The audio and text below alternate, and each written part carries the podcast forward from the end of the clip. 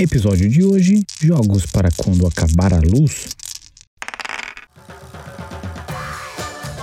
Bem-vindo ao Isso da Jogo, podcast semanal que traz listas de jogos de tabuleiro que não tem lá muito compromisso com a verdade. Eu sou Ronaldo Júnior. Eu sou a Lari. Eu sou o Vinícius. Eu sou o Carlos. Lembrando que esse podcast é gravado ao vivo, então se você quiser participar com a gente, é só acompanhar um dos nossos quatro perfis no Instagram que você vai poder participar e comentar com a gente durante a gravação. Beleza? Bora para a lista de hoje.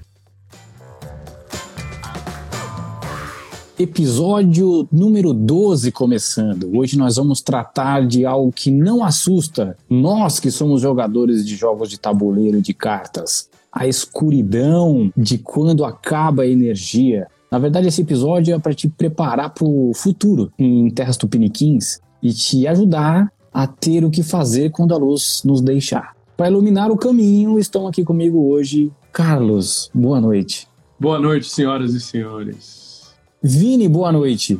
Boa noite, seus lindos maravilhosos que nos acompanham. Infelizmente, hoje a gente não vai ter a presença da Lara, que teve um imprevisto de última hora e não vai conseguir participar com a gente, mas a gente daqui vai, vai tentando suprir esta inestimável presença de Lara. Mas acho que semana que vem ela estará com a gente. Você que já está aqui com a gente já pode ir mandando qual é o jogo que você já jogou no escuro, na luz de velas, ou que você acha que seria um bom jogo para jogar no escuro quando a luz acabar coloca aqui que daqui a pouquinho a gente lê esses comentários, tá? Outro recado importante é que no fim desse episódio a gente vai falar sobre os requisitos para participar do sorteio do colheita de dados que está aqui comigo, lacradinho, que a gente vai fazer um sorteio. Aí eu vou dar todos os, os pré-requisitos para participar no final desta live, então não saia daí. Vamos começar? Quem começa hoje é o Carlos. Vambora, Carlos. Bora, vamos lá. O jogo que eu estou trazendo hoje, eu já trouxe um jogo desse autor. Estou trazendo The Mind de 2018, do Wolfgang Warsch. Me desculpem se eu pronunciei errado, mas é, como diz um amigo meu, isso não é jogo. Mas é aquele típico jogo que quando você começa a jogar, você fala, poxa, por que, que eu não pensei nisso? Pelo menos ia aliviar o IPTU anualmente. Você joga de 2 a 4 jogadores. Nada mais é do que um deck de cartas numeradas de 1 a 100, que os jogadores têm que jogar na sequência. Então, sem, obviamente, poder falar, sem poder emitir qualquer tipo de comunicação entre si, sem planejar. Eu joguei esse final de semana. Foi a primeira vez que eu joguei com quatro pessoas. Já tinha jogado com um guia, apenas a gente conseguiu chegar no nível 9. Então, é um jogo que você tem que simplesmente jogar, começando cada um com uma carta, você tem que sequenciar a carta. Então, se eu tomar a carta, sei lá, 02, o outro tá com uma carta 15, primeiro eu jogo, depois outro jogo. E assim a gente vai jogando até, se são dois jogadores, vai até 12, se são quatro jogadores, vai até 8. E você tem três vidas, você começa com três vidas e uma estrelinha, estrelinha ninja lá que eu esqueci o nome, aquilo lá permite que todo mundo jogue a carta mais baixa ou mostre a carta mais baixa. Ele é super desafiador, pela primeira vez eu fui jogar com quatro pessoas, a gente conseguiu chegar na fase 2. Então é um jogo que depende muito. mas aí a gente parou de jogar, que a gente viu que não ia dar certo. Mas a gente conseguiu feito de chegar na fase 2. Com o Guilherme eu consegui chegar no 9, o que eu achei que para o meu psicotécnico tá bem bom. É um jogo bem desafiador, é um jogo que demanda aí que tenha uma super sintonia, um super entrosamento entre quem está jogando. Eu acho bem legal, acho um jogo bem sacado, dada a simplicidade dele, dada quão prosaico ele é e o quanto pode gerar aí algumas horas, porque quando você erra, você quer jogar de novo e aí vai, e aí você vai se aprimorando e criando essa sintonia entre o time. É isso, esse foi o The Mind, dá para jogar no escuro, à luz do celular ou com uma vela, simples vela aí, que você consiga um lampião, uma lamparina. Esse é o The Mind. Ele é muito desafiador, mas nada é mais satisfatório do que quando você consegue colocar as mãos assim, um por cima da outra e as e as cartas encaixam na sequência. Isso é impagável. Não sei se já aconteceu essa situação. É essa situação que eu tô falando com você. Já, já aconteceu beirada, com a gente. Na beirada. É sempre bom. Você vê aquele monte de mão chegando quando você olha, deu certo. é genial. Isso é genial. Paty que gosta bastante. Eu, eu não, nem curto tanto, mas como ela gosta, né? Então eu tento jogar com mais frequência do que eu normalmente gostaria, mas quando realmente encaixa é bem satisfatório. É o prazer que, tem, que esse jogo traz. A única vez que eu joguei bem mesmo foi quando jogou só eu e ela. A gente, o jogo vai até 4, a gente já jogou até com 5, né? Porque, ah, põe mais um aí, foda-se, a gente vai botar. E ficou impossível, assim. A gente, aí a gente chegou no nível 2 igual o Carlos, assim, né, gente? Deu, nível 2 tá bom, parou, vamos jogar outra coisa. É, o nível 2 é assim, fica todo mundo. Isso, todo mundo trava. Você fica em transe. A pessoa tá com 99 na mão, ela falou: não vou. Vai que alguém tem, alguém algo maior. Ah, é terrível. É uma tortura, é uma pequena tortura esse jogo. Muito legal, eu, eu gosto. Vamos seguindo aqui? É, agora eu vi. Bom, para jogar assim sem luz, eu pensei, pô, qual jogo não demanda tanto de iluminação para jogar? E aí eu pensei, pô, vou trazer azul, porque azul é um jogo simples, prático, é simples mecanicamente, de regra, ele é simples, porém é aquele jogo que tem vários níveis de estratégia, né? Então ele é fácil de jogar e eu pensei nele por quê? Porque as pecinhas têm todos uns símbolos para poder diferenciar cores próximas para pessoas que são daltônicas, né? Todos os azuis têm esse mecanismo para poder, caso tenha um vermelho e laranja, então eles vão ter um símbolo em cima para diferenciar um do outro para pessoas daltônicas. Então isso também ajudaria se tivesse com baixa iluminação, uma luz de velas e tal. Aí por isso que eu pensei em azul que é um joguinho que vai de 2 a 4 jogadores. Tempo de partida varia um pouco dependendo da quantidade de jogadores, mas ele gira em torno de 30, 45 minutos. Se o pessoal já conhecer, joga em meia horinha rapidinho. Basicamente, você vai ter peças de azulejo para você ir colecionando. Você quer juntar peças de diferentes quantidades. Eu tô falando aqui do primeiro azul, né, que é o que eu gosto mais. Então, você vai ter várias fileiras e cada fileira vai demandar uma quantidade de diferente de azulejos. Então, às vezes você quer pegar só uma peça, às vezes você quer pegar duas, três. Para botar na última fileira, tem que botar vários azulejos, né? Então você vai tendo que tendo mais dificuldade para colocar azulejos nas linhas de baixo. E o grande lance é que se você tiver não tiver onde encaixar aquele azulejo em nenhuma fila, a fila já está ocupada com alguma cor, você não consegue encaixar em lugar nenhum, você vai ter que quebrar aquele azulejo e tomar prejuízo. Então, quando você compra mais azulejo do que deveria, quando você compra um azulejo onde você não tem como encaixar, você quebra ele e perde ponto de vitória. E aí que tá a grande passada de perna, assim, nas últimas ações, onde você olha assim, putz, isso aqui é até bom para mim, mas se eu pegar o outro, aquela pessoa vai comprar essas seis, porque você não pode comprar uma peça, né? Você tem que comprar todas as peças daquela cor em cada um dos discozinhos ou do centro. E aí aquela pessoa vai comprar seis peças e ela não tem onde encaixar aquela cor porque já está ocupado. Então é sempre interessante tentar otimizar para que você deixe espaços vazios para poder encaixar azulejos. Porque se você começa uma fila que tem que encaixar cinco azulejos e tu largou três lá, você pode guardar para a próxima para completar com os dois que estão faltando. Porém, aquela fileira fica travada daquela cor. Então, quanto mais fileiras travadas daquela cor, pior para esse tipo de situação. Então, é um joguinho que mecanicamente é muito simples, pega todas as cores que estão no disquinho, que eles chamam de fábrica, né? O que você não quis vai pro centro do tabuleiro, ali entre os discos, e faz uma pool nova ali no centro, né? E é só isso, sabe? Mas estrategicamente ele é bem elaborado, tem vários níveis de estratégia, e para marcar ponto, ele é um pouquinho xadrezinho, assim, tem que ficar fazendo um pouquinho de conta para ver onde compensa mais você encaixar, a contagem de pontos dele não, não é tão fácil de entender numa primeira rodada, mas no final da primeira partida tu já tá safo, tu já dá pra jogar bem. Super recomendado. Eu sou do Team Sagrada, então não posso ah, opinar sobre esse, esse tema. Não... Esse joguinho, eu falo. Esse, esse jogo mequetrefe. Mequetrefe. Ah, eu, eu tenho o, o Sintra e também. Esse é bom. Esse eu gosto. Olha, você se traindo com o Sagrado. O time Sagrado é Esse eu gosto mais do que eu gosto do azul. É, ele é bem fofinho. Ele. Ah. Não, o Guilherme tá falando que já apanhou, ele joga muito bem. Ele joga muito bem. O azul. E ele é bem bonito. Eu gosto dele porque ele é bonito e eu acho bem estratégico também. Foi um dos Total. primeiros da coleção. Ele é hipnotizante. Assim, ele é um bom jogo de entrada, eu, eu acho, pelo menos assim. Uhum. É, uhum. Pra, é bem legal, bem bonito. É, esse jogo é bom que ele dá uma impressionada na mesa, né? Você coloca todas as peças, aí a pessoa fala assim, nossa, isso aqui é um é. tabuleiro. Caixa bonita, insert bonito, vem saquinho. É, é, bem bonitinho. É bem bonito. As pecinhas fazem aquele barulhinho de peça de dominó também. Eu achei curioso que vocês preferem o Sintra e geralmente acho que a galera não curte o Sintra, né? O é. Sintra eu joguei uma vez só. Eu queria jogar de novo porque eu tive a sensação que eu gostei dele, mas eu queria jogar mais vezes porque eu só joguei uma vez, sabe? Numa luderia, assim, tipo. Então eu queria jogar mais vezes para ter saber exatamente aonde eu encaixo ele, assim, se eu gosto mais dele do que o pavilhão, se eu gosto mais dele do que o azul. Eu não sei exatamente o quanto eu gosto dele, mas eu tive a sensação que eu achei maneiro, assim, eu queria jogar de novo. Eu achei o sistema de pontuação dele muito diferentão, assim, queria jogar mais vezes. Elas podem gostar de azul, só, só estão erradas. Só isso. É, só tem mau gosto fazer o quê? Né? É, podem gostar de azul. que isso, gente, é brincadeira, viu? Vocês podem gostar do que vocês quiserem, viu? Vocês só, só estão errados, só isso. Humor! A minha dica eu separei aqui, é esse jogo aqui, ó. Century Maravilhas do Oriente, que é uma série, né? É uma série de. São três jogos, três Centuries, mas eu separei esse, porque esse, particularmente, eu acho que ele é mais rápido, me parece mais rápido do que os outros, e ele também é mais fácil de não precisar ler nada, porque ele é, ele é super iconográfico, né? Então você não precisa ficar lendo carta, não precisa pensar muito. Então meu critério para escolher os jogos foi jogos que você não precisa ler nada ou quase nada para você poder jogar no escuro, né? Pra você poder jogar no escuro, não, né? Mas que aquela luzinha de vela, né?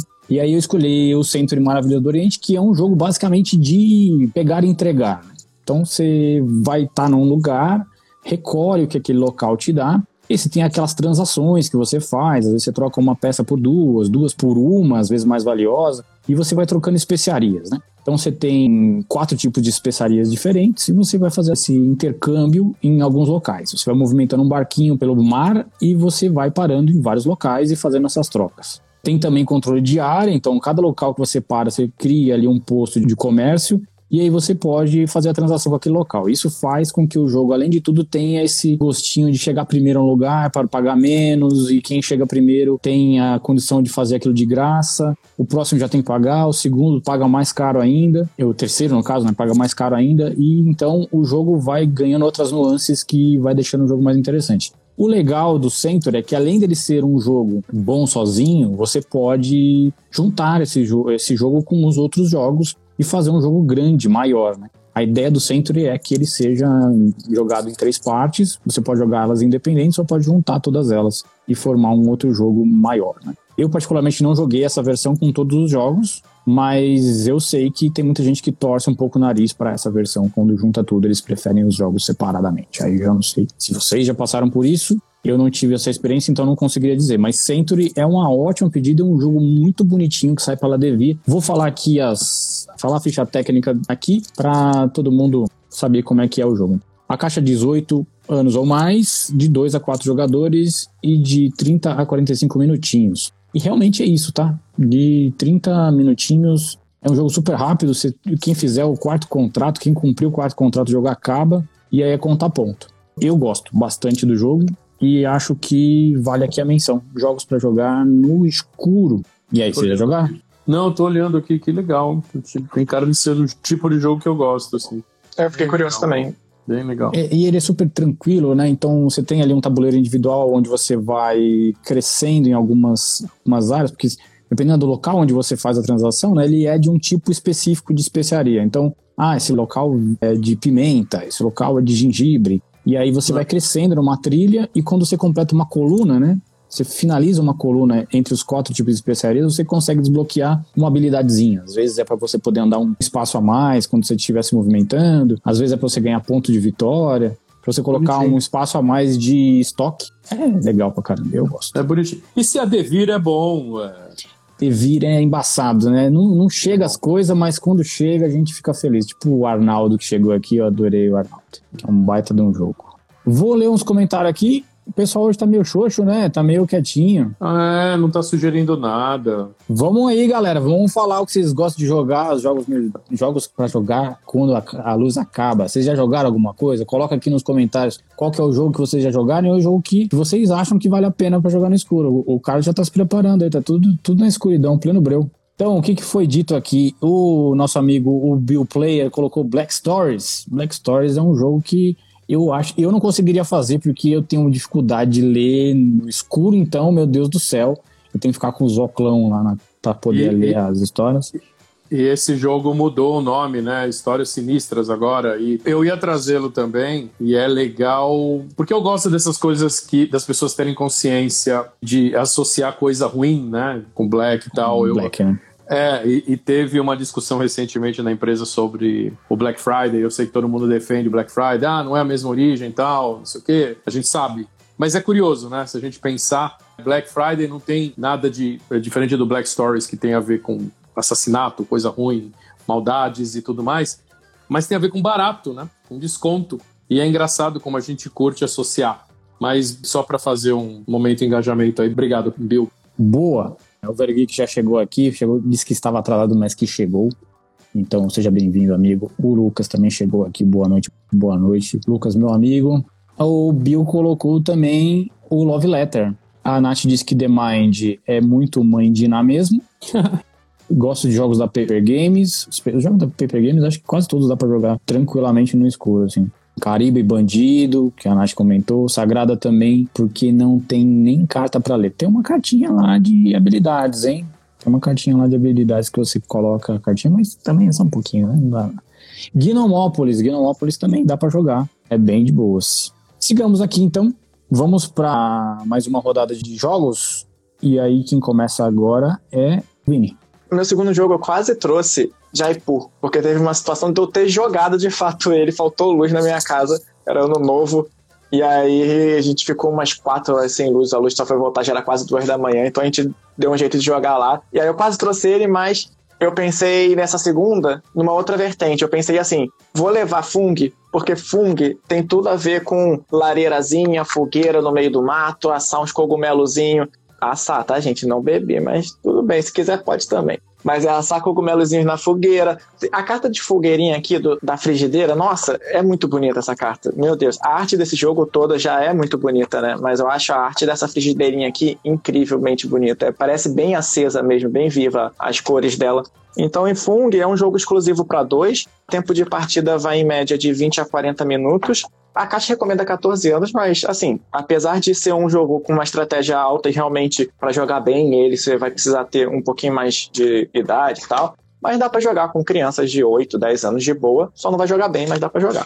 Você e a outra pessoa, né, que já é um jogo exclusivo para dois, as duas estão competindo para ver quem consegue alcançar os cogumelos mais valiosos e você tem que fazer uma coleção de cogumelos, então ter carta repetida é muito importante, então é muito importante nesse jogo você contar as cartas. Em questão de iconografia, é muito simples. Aí tem o número da quantidade de cogumelos, e é muito importante estar sempre contando, porque você vai juntar cogumelos, você precisa juntar uma quantidade pelo menos de três cogumelos para conseguir fazer assar eles. Então você tem que conseguir isso, ou você pode trocar dois cogumelos ou mais por gravetos. Por quê? vai ter uma carta que é o pezinho da pessoa, que vai estar tá na entrada da floresta. E você só pode colher o cogumelo que estão mais perto. Você pode pegar os dois primeiros cogumelos mais próximos do pezinho, que é uma fofura. Você faz uma fileirinha e aí você põe o pezinho ali no começo da fila, onde ele só alcança os dois primeiros. Qualquer carta que você quiser pegar que esteja mais distante dos dois primeiros ali da fileira, você vai ter que usar os gravetos para poder alcançar mais a, a fundo, é como se estivesse mais distante. Eu acho que casa muito bem, eu acho bonitinho essa, o tema e eu acho que casa bem a mecânica da fila.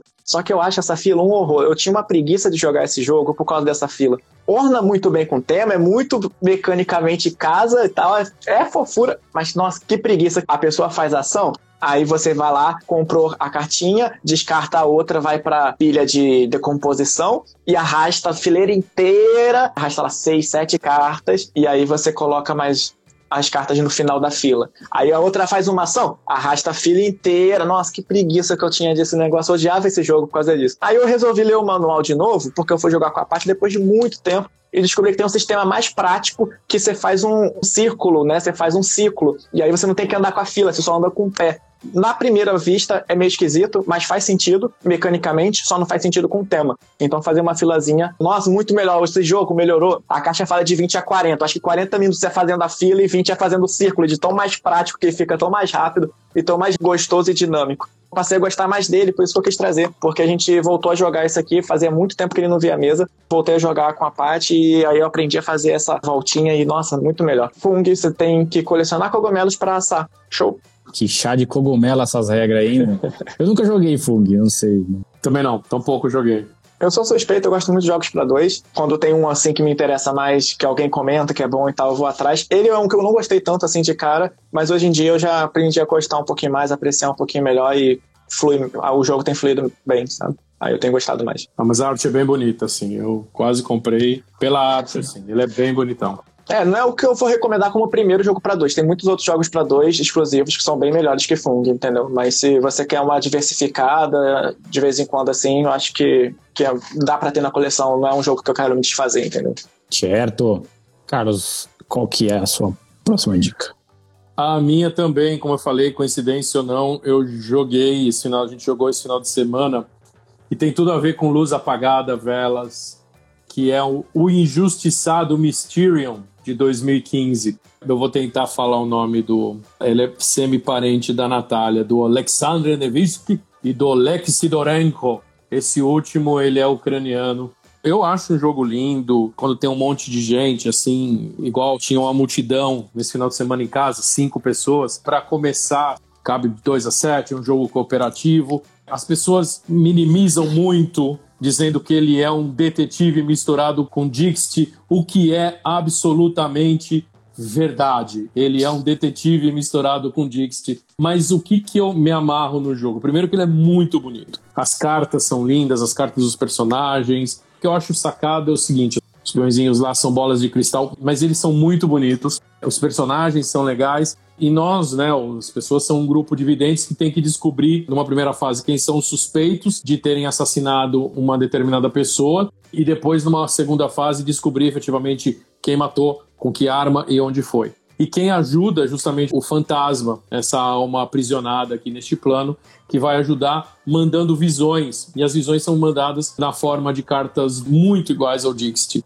Eu acho a história muito legal de como você monta isso tem um downtime ali, ele demora um pouco para engrenar, porque o dito fantasma, ele tem que primeira parte da primeira fase, você tem que descobrir quem são os suspeitos. E aí você tem que achar visões que correspondam àquelas pessoas que estão ali na mesa. Eu sou suspeito, eu adoro. O jogo tem uma trilha sonora específica para ele que é bem sinistra. Dá para criar todo um ambiente para jogá-lo assim à noite, com luz de velas, mas não muita que na última vez, sábado agora, eu, achei que era uma cozinha, mas era uma oficina. E aí eu dei muita dica errada com o fantasma. E aí, obviamente, eles perderam. Eu vi panelas penduradas e eram outras coisas. Mas é um jogo bem maneiro. Tem relógio. Descobri os suspeitos antes da sétima badalada do relógio tem tudo isso. Você vota nas opiniões das pessoas e aí você consegue andar mais na trilha da mediunidade. Se você anda mais na trilha da mediunidade, você ganha mais cartas na fase final. Eu acho o jogo bem sacado, mas ele tem esse tempo, essa espera que enche um pouco o saco de quem não é fantasma. Eu acho muito bonito o jogo. E uma coisa que a gente faz que é legal, assim, em vez do fantasma falar sim ou não, acertou ou não acertou, a gente bate na mesa. Um soquinho para sim, dois soquinhos para não se a pessoa errou. Então dá uma pegada ali de aquele da boneca assassina lá. É, a gente cria todo um ambiente. É quase uma brincadeira do copo. Eu ia falar isso, pra poder responder sim, não, com o copo, ia ficar variante também, sabe, entendeu? Isso ia ser louco, hein? Eu acho que eu vou passar a gostar do jogo depois que a gente fizer essa brincadeira do vamos vai pra responder sim ou não. Eu sei que tem uma versão do Mysterium que simplifica algumas coisas no jogo, uma versão mais pocket dele, que não tem no Brasil Verdade. ainda e simplifica algumas coisas no, no jeito de jogar. Infelizmente, a gente só tem essa versão mais compridona. Tikal, essa é a minha dica, que faz parte da trilogia da Máscara, que tem Tikal, tem Cusco e tem México. E esse é um jogo para 14 anos ou mais, 60, 90 minutos, mas hum, deve dar umas duas horas e pouco, umas duas horas e meia. De dois a quatro jogadores. Eu, essa é a capinha aqui da, do Tikal, né? Não cabe tudo na tela, mas quem tá ao vivo tá vendo aqui. O Tikal, você é um explorador, meio que procurando nessa cidade maia, né? Esse, esse local maia chamado Tikal. E você é um tem um grupo de exploradores e esse grupo de exploradores começa a procurar vestígios de uma cidade escondida. Então começa a fazer escavações e aí você, conforme você vai escavando, você vai descobrindo que existem pirâmides maias escondidas no meio dessa floresta. Então o jogo tem muito de desse lance de exploração.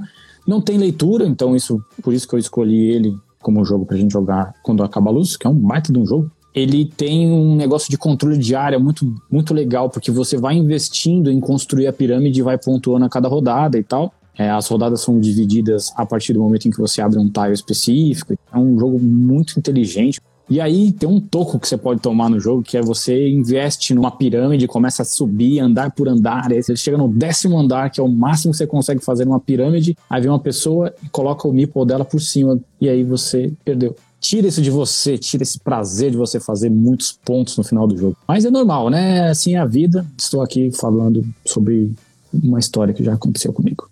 Enfim, eu, eu gosto muito do jogo, eu gosto muito da ideia de você fazer essas explorações. A hora que você abre o vulcão, vira uma bagunça, fechando, deixando os caminhos mais caros, fazendo o cara ter que dar uma volta absurda para poder chegar em algum lugar. Enfim, eu acho o jogo fantástico. Minha dica é Tikal. Ele é do M. Kisling e do Wolfgang Kramer. E aí, vocês já jogaram o jogo? Não, mas eu tô vendo aqui, o jogo é, é lindo, cara, e ele tá com um hype alto aqui. Eu tô vendo no para leilão usado, ele tá uma fábula. Tem um lacrado aqui, caríssimo, mas lindo, lindo, lindo. Dos três, eu acho que o Tikal ele é mais cerebral, assim. Demora mais para você realizar as coisas, eu acho que vale a pena. Gostei, quando eu for aí vou jogar. Demorou, só colar. E você, Vini, já jogou ou não? Cara, um amigo meu tem, ele levou no evento que a gente frequentava. É, eu tava fazendo um trabalho com meus alunos nesse evento, ele levou, botou na mesa, eu vi, mas eu tava lá em volta de explicação, como monitor, não consegui jogar. Mas é bem bonito mesmo, eu vi ele na mesa, ele vai crescendo, as primas indígenas vão aumentando, é bem bacana. Ele já era, o Carlos falou que tá caro, né? Ele já era meio caro na época. Eu acho que, ele, se eu não me engano, lá em 2016, 2017, ele tava na faixa dos 400 reais, então 400 reais naquela época já dinheiro pra caramba. Hoje em dia deve estar bem mais. É, eu comprei ele usado. Primeiro que esgotou, né? Em tudo quanto é canto você não encontra Sim. mais. Ele sai pela Conclave, né? Vários jogos da Conclave estão esgotados. A gente não consegue encontrar mais Dominion, a gente não consegue encontrar mais Tikal, Clank, né? Clank é deles, né? Vários jogos da Conclave desapareceram, assim, a gente não consegue encontrar mais nada. Mas enfim. Tikal é a minha dica, um baita jogo. Tem dois só aqui na, na Ludopedia. Só Mal dois sinal. e super caro, né? Vamos para mais uma rodadinha de comentários e aí a gente já passa para as dicas culturais. O velho geek colocou aqui: acho que combate daria para jogar no escuro. Combate dá para jogar no escuro, mas eu prefiro a versão do combate do Senhor dos Anéis. O Lucas colocou: fui pensar aqui, nunca joguei board game, mas na falta de luz geral, aqui joga cochileta russa e vê quem tira o cochilo primeiro. Fung é muito bom. Seria melhor se desce para quatro pessoas, disse o Robert TS. Carol Augusto colocou Caribe entre linhas, também dá para jogar com vela. O Lucas colocou um que deve ser bacana na falta de luz é o Shadow in the Forest, do Esconde-Esconde. Ana Catarina CR colocou aqui: nunca joguei, mas adorei a ideia do jogo Fung. E a Nath colocou: deu fome esse Fung. Realmente é bonito pra caramba, disse o velho geek sobre o Fung. Gosto de mistério e adoro jogar como um fantasma, disse a Nath. Tem fantasma que dá, que dá umas dicas muito. Eu achei isso uma indireta, Carlos eu achei que isso foi. Indireta não, foi direta mesmo, eu acho. O que, que você é, acha? É até sentar lá para ser o fantasma. Aí a pessoa senta o fantasma, aí ela muda toda. Ela não sabe nem colocar as cartas no lugar certo. Ih! Ih, ó, ó, parei. Vou passar de outro comentário, senão. É igual no Codenames. Codenames é a mesma coisa. Ah, mas você só deu de carro. Senta aqui então, pô. Senta aqui, quero ver da dica. Pô, é mó difícil. Milimaya G, acho que Hive é um jogo prático, pois não precisa de tabuleiro e é um bom jogo para jogar no silêncio. Muito bom, The Hive muito legal. Parece que a Fanbox vai trazer de volta para o Brasil em breve. Então tá esgotado também, mas vale a pena. Velho Geek colocou os espíritos zombeteiros do Chaves. Melhor jogo para quando acabar a luz é Vela, da Galbis Games esse jogo, ele tem um negócio do, do, tabuleiro, você fecha ele assim, né? Tem um negócio meio tridimensional do jogo, eu acho uma boa ideia. Nunca joguei, nunca joguei, tenho curiosidade para jogar. O nosso amigo Bill colocou que o Kisling também é o autor de Azul, que a gente já mencionou aqui hoje. Não conheço o Senhor dos Anéis, tem uma versão do, do, do jogo do Senhor dos Anéis que não é, não chama combate, chama o Senhor dos Anéis o Confronto da Galápagos. Esse jogo tá esgotado.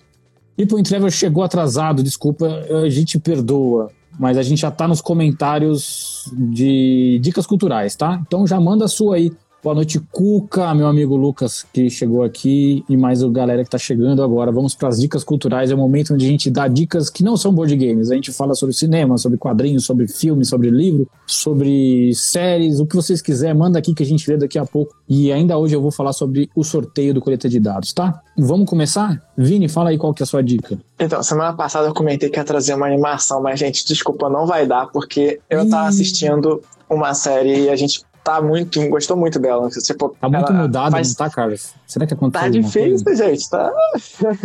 Devolva o nosso Vini. Devolva É. que quem quer que esteja aí, saia desse corpo. Traz pra gente Não. esse Vini. E quase sempre a gente não maratona a série, né? Mas essa semana, todo dia vendo um episódio, né? Que é- na verdade é minissérie. A gente tem curtido assistir séries curtinhas, né? De seis, oito, dez episódios no máximo. É. Missa da Meia-Noite. A gente começou a ver. eu- a gente tava assistindo o último episódio agora há pouco. A gente nem terminou. Parou na metade. Eu tirei um cochilo. Você tava falando de cochilar ali, de, de hobby de cochilar. Tava, tirei um cochilo antes de entrar aqui ao vivo. E, cara, tipo, a Missa da Meia-Noite a gente gostou muito e eu tava lendo algumas críticas, aí geralmente é 8 ou 80, ou a pessoa gosta ou ela achou muito ruim, e quase sempre é sobre o mesmo ponto, que fala que eu li um comentário que eu adorei, que fala que os personagens parecem é, palestrinhas do de, de- como que é o nome daquele, daquele programa de audio- programa de auditório não que tem no YouTube, TED Talks. Cultura. Não, é TED Talks. Pode ser também. Aí ia ser mais divertido, acho que essa galera ia curtir. Aí fala, pô, os personagens parecem palestrinhas de TED Talks, mas, cara, tipo, é justamente isso que eu achei na série tão bom, que são os diálogos. Eu achei os diálogos da série incríveis, muito, muito bons. Então, se você gosta de uma série que é um pouquinho mais lenta, com bastante diálogo, né? Você tem muitas cenas de diálogo boas, assim, de, de um personagem com o outro, outro confrontando, assim. É, a série basicamente fala sobre um personagem principal que ele foi preso depois de ter atropelado uma menina enquanto dirigia bêbado. Então, ele tá voltando pra casa, que é numa ilha bem isolada do continente. A única forma de você se locomover da ilha pro continente é com os barcos que tem lá e tem horário certo, né, e tal. Então, uma ilha um pouquinho isolada, mais pacata e tal. Ele volta pra essa ilha, né, ele tinha saído, né, saído de casa e tal. Ele volta pra ilha, tem que confrontar a família, encarar todo o passado dele e encarar as pessoas sabendo tudo que ele passou. E, ao mesmo tempo, um padre tinha que é o padre que era responsável pela igreja da cidade, pela que fazia as missas e tudo mais. Ele sai. Ele já não tava bem, já tava ficando meio velho, idoso mesmo, com perda de memória e tudo mais. Então ele sai, quando volta, ele não volta, volta uma outra pessoa, sumindo do lugar dele, falando que ele, a condição de saúde dele tava pior e tal. E, e tem um mistério em torno desse cara que, desde o primeiro episódio, assim, deixa claro que tem alguma coisa esquisita e a gente não sabe o que, que é. A série é sobre terror, assim, mas um terror mais. Não é aquele terror de, de ficar dando susto o tempo inteiro, não é de slashers, de, de ninguém, um assassino correndo atrás. É aquele terror mais da tensão, do mistério, de você não saber o que tá acontecendo. Tem fantasia e tudo mais, mas isso, a princípio, não é importante série. A dra- o drama e a trama é muito mais interessante. E isso só começa a ser mais forte e começa a ser mais presente da metade pro final da série. Então, a primeira metade inteira é mais sobre os personagens e as tramas e os dramas dele. Fala muito sobre religião, fala muito sobre intolerância religiosa, sobre fanatismo, aceitação, entrega, fala sobre morte, fala sobre fé. A série só foi melhorando, só foi instigando querer ver mais, e então não tinha como não trazer. Eu tinha prometido trazer animação, na próxima eu trago, prometo. Na próxima é certo. Só faltou dizer de onde, de onde é a série. É, eu ia falar agora que eu tinha esquecido. Netflix. Tem um padrinho interessante que é o Stephen King. Elogiou bastante a série. Tem uma fotografia linda, super dica aí. E legal que ela melhora. Não, assim, ela melhora, mas o ritmo é o mesmo, tá? O ritmo é sempre o mesmo. Então, assim, eu, eu trouxe como sugestão cultural, mas aquele, abrindo aquele parênteses, né? Não é pra todo mundo. É muito 880. Ou você vai gostar muito por conta dos diálogos, ou você vai odiar muito por conta dos diálogos. Vou falar minha dica? Vai estrear quinta-feira um dos filmes que eu mais aguardo nos últimos dois anos, que é Duna, que é baseado no livro do Frank Herbert. E por isso a minha dica, nada mais, nada menos do que Duna, o livro maravilhoso do Frank Herbert. Nesse livro, você é levado a um mundo de fantasia. Não tem nada, para, não tem nada a ver com isso. Tem a ver com um olhar sobre um mundo que está se degradando, se destruindo, e pessoas que têm vontade para fazer a mudança e pessoas que não têm vontade para fazer a mudança. Pessoas que querem viver do jeito que, ela, do jeito que sempre foi e pessoas que sim querem promover uma mudança. E a mudança nunca é fácil. E aí você é levado ao universo de do Paul Atreides, que é o filho do Duque. Esse cara tem uma missão na vida. E ele descobre logo nas primeiras páginas, você já descobre que ele tem uma missão na vida. E aí você não sabe se ele vai conseguir realizar ou não. Ele fala muito sobre ecologia, fala muito sobre um planeta devastado, um planeta que tem pouca água. Eu não sei se tem alguma semelhança com o mundo que a gente vive, não sei. Fica é muito louco. E o jeito como ele explora esse assunto, que em alguns momentos ele é um pano de fundo, mas ao mesmo tempo ele não é o pano de fundo, ele é todo o enredo da história. Então, sem o planeta Duna, não há Duna. Então você precisa entender que o planeta é um personagem importante na própria concepção da série Duna. Como ele intervém nessas pessoas, como ele muda essas pessoas. Elas passam a ser outras pessoas quando elas vivem em Duna. Isso vai ficar muito claro se vocês lerem o livro. Eu estou muito ansioso para assistir o filme que estreia agora na quinta-feira, mas eu tenho alguns receios, porque toda adaptação sempre deixa muita coisa para trás. Eu espero que o que ele deixe para trás sejam as coisas que podem ser mergulhadas mais a fundo no livro, mas que não façam diferença na hora de você assistir a história em si, né? Mas como é o Denis Villeneuve, eu confio bastante, eu gosto bastante do trabalho dele, ele faz coisas maravilhosas como o filme A Chegada, como o próprio Blade Runner 2049, que eu acho que, apesar de ser uma continuação, ele não é uma continuação, é uma não. história apartada, que funciona muito bem. Então, minha dica de hoje é o livro do Frank Herbert, que sai pela editora Aleph, Duna, e tem uma série de livros, tá? Esse é o primeiro, mas vai fundo que o livro é imparável. Você começa a ler e não consegue parar mais. Você assistiu o filme de 84 com Sting? O filme do. Do David Lynch. David Lynch. É. É com o ator predileto dele lá, que eu esqueci o nome, que fez Twin Peaks e tal, e Blue Velvet. E... Eu assisti os dois, são dois filmes, né? Antes é. dessa versão que tá sendo agora. Eu assisti acho que em 15 vezes, porque ele é muito parado, mas a estética do filme, para ser um filme de 84, é muito louco, só vale por isso. Eu não li o livro, mas quem leu fala que perde muito, assim. Mas tem umas curiosidades de ter o Sting como ator. Cara, a minha dica é muito rápida, é uma dica de música. Muito rápida pelo seguinte, também tem um mistério. É uma cantora chamada Juliana Kell. Ela veio na, mais ou menos em 2010, aí ela veio na mesma pegada da Thier, da Tulipa Ruiz, que é uma galera muito legal, muito inventiva, muito, muito criativa. É um tipo de música que eu gosto. Por que, que é um mistério? Porque de 2017 para cá, não se tem absolutamente mais nenhuma notícia dessa cantora. E ela tem essa pegada de Tereza Cristina no samba, tem um repertório muito bom. Tinha uma balada aqui em São Paulo que era uma festa chamada Santo Forte. E a balada Santo Forte, ela é só de música brasileira. Uma balada extremamente inclusiva. Vocês iam amar. Para quem conhece, sabe do que eu tô falando. E só toca música nacional e você tá lá Aí toca Clara Nunes, depois toca Vando, música que você não conhece do repertório do Vando. É um negócio, é uma energia muito boa. E eu conheci essa cantora lá, e aí eu fui escutar a playlist do Santo Forte esses dias, e aí apareceu, eu falei, nossa, eu lembro dela lá. Só que interessante, não se tem notícia depois dela, ela teve uma situação, uma gravidez bastante complicada, mais ou menos em 2017 e tal, aí ela volta e depois você não tem mais notícia. Mas enfim, independente disso, Juliana, se você estiver nos ouvindo, dê notícia, não sei se aconteceu alguma coisa, mas é uma tremenda voz, é nessa pegada da Tulipa, da Tchê, vale muito a pena ouvir, sugiro fortemente que vocês conheçam tem no Spotify, bem, bem talentosa, bem virtuosa. Como é que é o nome dela mesmo? Desculpa. Juliana Kell, K-E-H-L. Ela lembra, Ronaldo, a Virginie do metrô.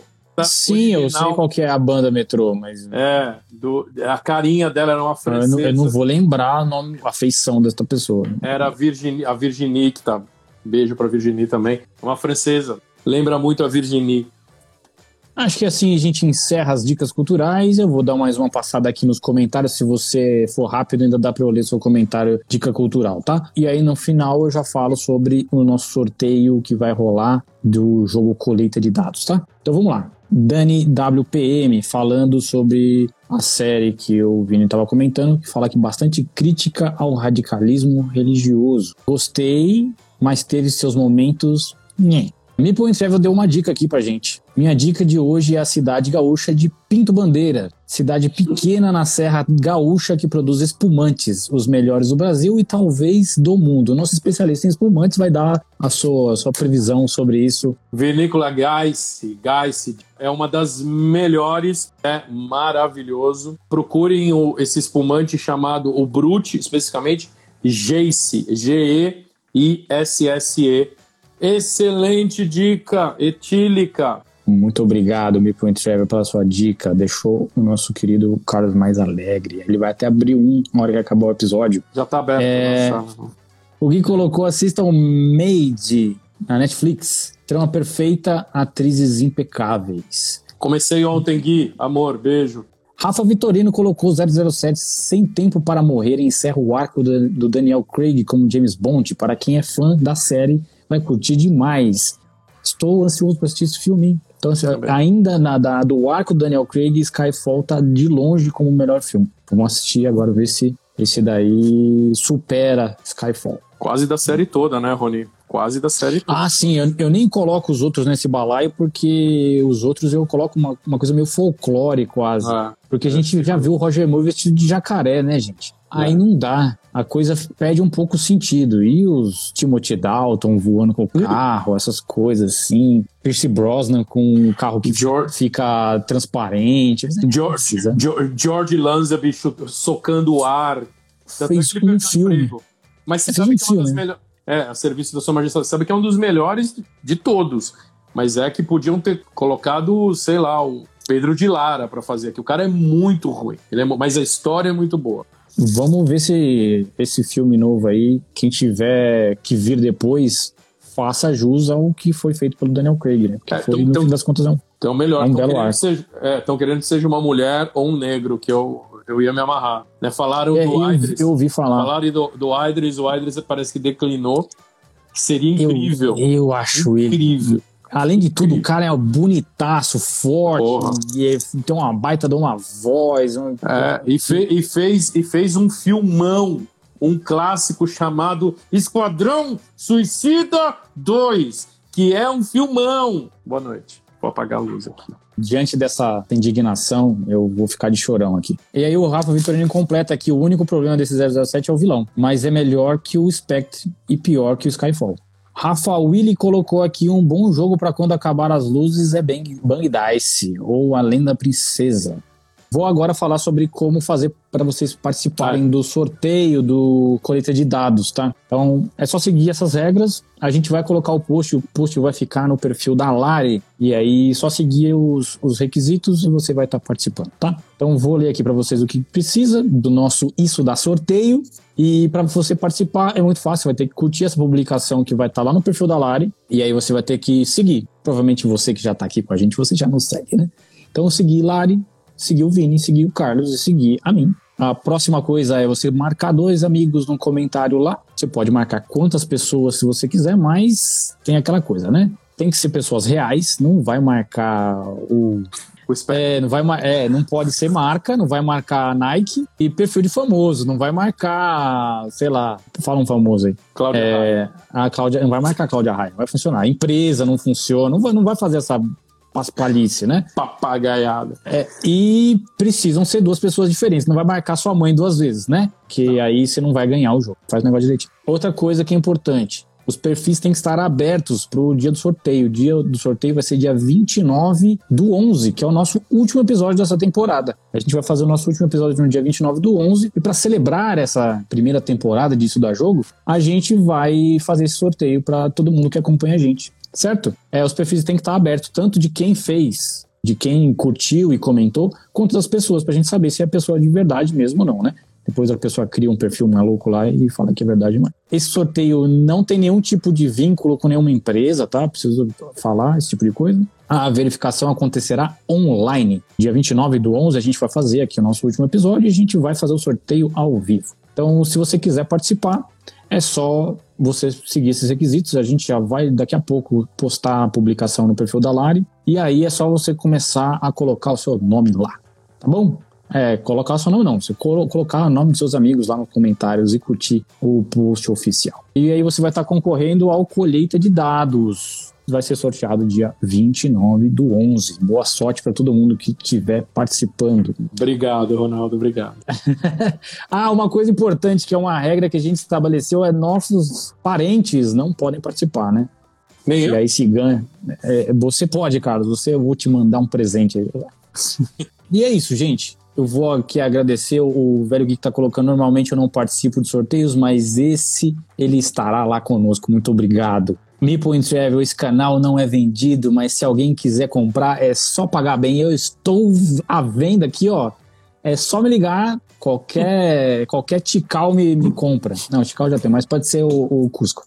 Muito bom, obrigado, gente. Quem ficou com a gente é, nessa segunda-feira, pós-feriadão, semana curta. E eu já vou me despedindo aqui dos meus queridos amigos. Boa noite, Carlos, seu lindo. Boa noite.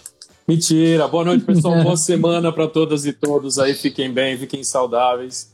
E é isso aí. Semana que vem, se Deus quiser, tamo junto aí. Beijo, beijo. Beijo pra você. Boa noite, Vini, meu querido. Boa noite, seus lindos e maravilhosos. Espero estar aí semana que vem. Espero não, você vai estar, senão eu vou te buscar lá e você vem fazer um episódio aqui comigo, vai na marra, te dar uma gravada, você vai ver.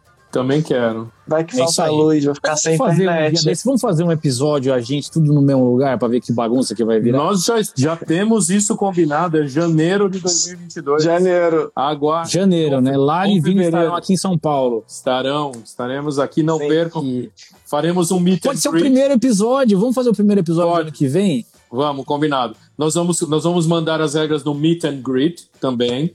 É, como que faz para tirar uma foto com a gente, abraçado. A gente vai, vai dar as regras, vai sortear. Vai ser ótimo. Obrigado, gente. Boa noite pra vocês. Até a próxima. Tchau. Tchau!